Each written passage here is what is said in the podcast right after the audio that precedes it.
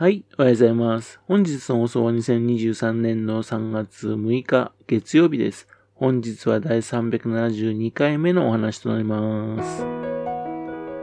このチャンネルは福島県郡山市在住の特撮アニメ漫画大好き親父のぴょん吉が響きになったことをだらだらと話をしていくという番組です。そんな親父の人事を気になりまして、もしもあなたの心に何かが残ってしまったらごめんなさい。悪気はなかったんです。不幸にこの番組に興味を持ってしまったら、ぜひ今後もごひいきのほどよろしくお願いいたします。今回はね、家庭の事情でね、またショートバージョンです。子供の引っ越しね、いろいろとバタバタしているんですね。いよいよ昨日ですね、王様戦隊キングオージャーが始まりましたね。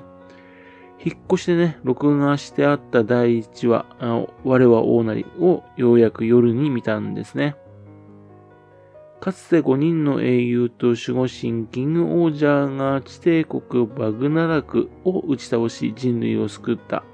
5人の英雄は王となってシュゴッドと共に国が生まれ、長きにわたる平和が訪れていた。だが2000年の時を経て、地の底からバグナラクは蘇るという予言の通り、予言の年を迎えた現代の地球でバグナラクが復活した。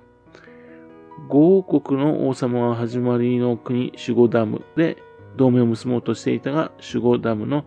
国王ラクレス・ハスティの国民の犠牲を厭わない目的を知り、シュゴダムに住んでいたギラは反旗を翻して王のみが使える王者カリバーを奪取し、クワガタ王者へ王外武装してシュゴッダムに侵攻してきたバグナラクを倒すが反逆者として国から追われることになる。という話が第1話だったわけですね。王様戦隊というのね、スーパー戦隊の王道を行くのかと思ったらですね、今回思いっきり変化球でしたね。ゴーバスターズだとかね、キューレンジャーとかね、それ以上に変化球って感じなんですね。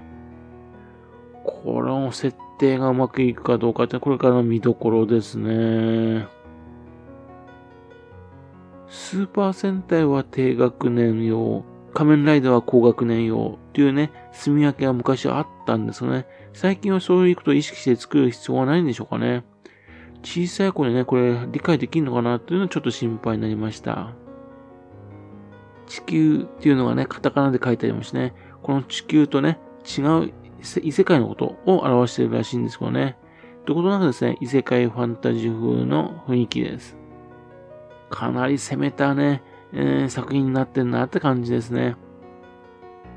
こういう現実から離れた設定ですけどね、現在の子供たちに受けられるのかっていうのはちょっと心配なんですね。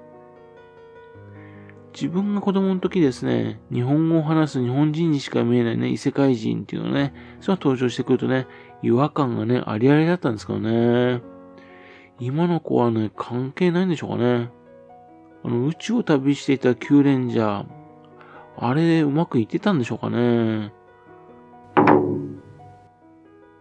この設定を続ける問題点は、子供たちに受けられるかどうかっていう問題もあるけれども、この異世界を作らなきゃいけないっていうね、お金の面がすごい心配なんですね。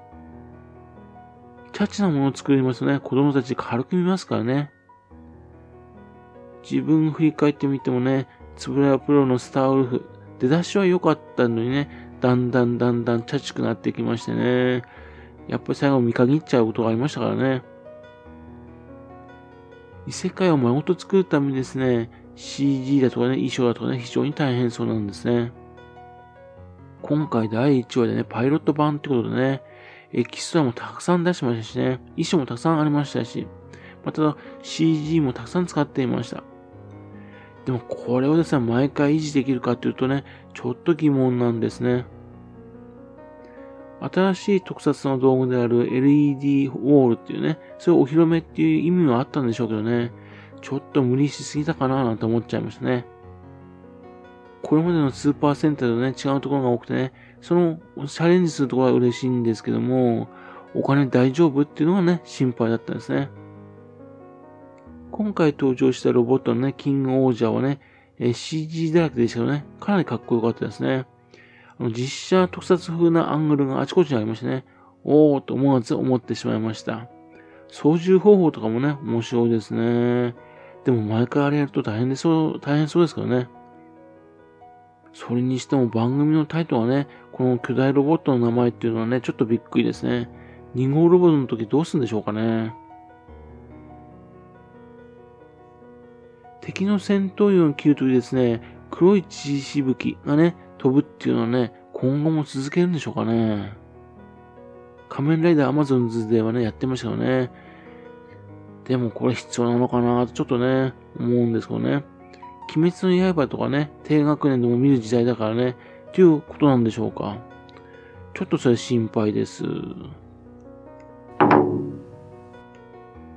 主人公のギラ、ね、児童養護の施設のところで育ちましてね、国王を信頼してたのに、民のことを考えない王様にね、反撃の王とね、名乗るっていう。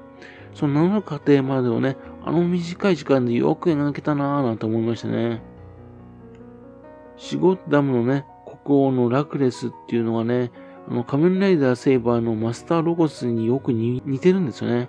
まあ、それにしか私見えなかったんでね、どうに見ても憎たらしい悪者と見えんでね、まあ納得したんですけども、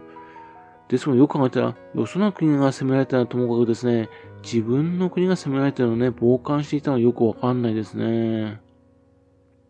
他の4人の王様もね、短い時間でそれぞれ個性出ていましたね。ヤンマのね、ヤンキー風なのにね、技術者っていうのはね、それも面白かったですね。ラクレスにね、歯向かうっていう男気があるとこもね、見せましたしね。ただ、ヤンマっていうのはスラム街出身で王様っていうね、ことですけども、王様になるのに血筋って関係ないんでしょうかね。普通は次回からですね、それぞれ魅力的に見せるエピソードありまして、レッドと信頼関係を作っていくんでしょうけどね。多分、このヤンマとの信頼関係、ね、次回描くんでしょうね。どのように描いていくのか非常に楽しみにしております。それから今回ですね、やっぱり王様にね、従者が多いっていうのはね、それもやっぱりちょっと気になりましたね。出演者が多すぎんですね。やはりお金が気になるんですね。脚本家の皆さん、かなりですね、縛りが多いみたいですよね。頑張って面白い作品に仕上げてほしいと思います。それにしても変身アイテムのこの王者カリバー、ちょっとごちゃごちゃしすぎませんかね。まあ自分はね、どうせおもちゃ買わないんですよね。スポンサーさんですが、これで売り上げが悪いっていうね、番組のせいとかね、言わないでほしいなと思いますよね。この王者カリバーですけどね、一般人のギラがね、変身できたっていうのはね、実は、あのギラはね、あの王者の血を引くものという設定とかあるんでしょうかね。でもヤンマもね、スラム街出身ってことですから、王者であるという意識、ね、そういったものがね、あれば、本人にあればですね、変身できるというアイテムなんでしょうかね。ちょっと謎なアイテムですね。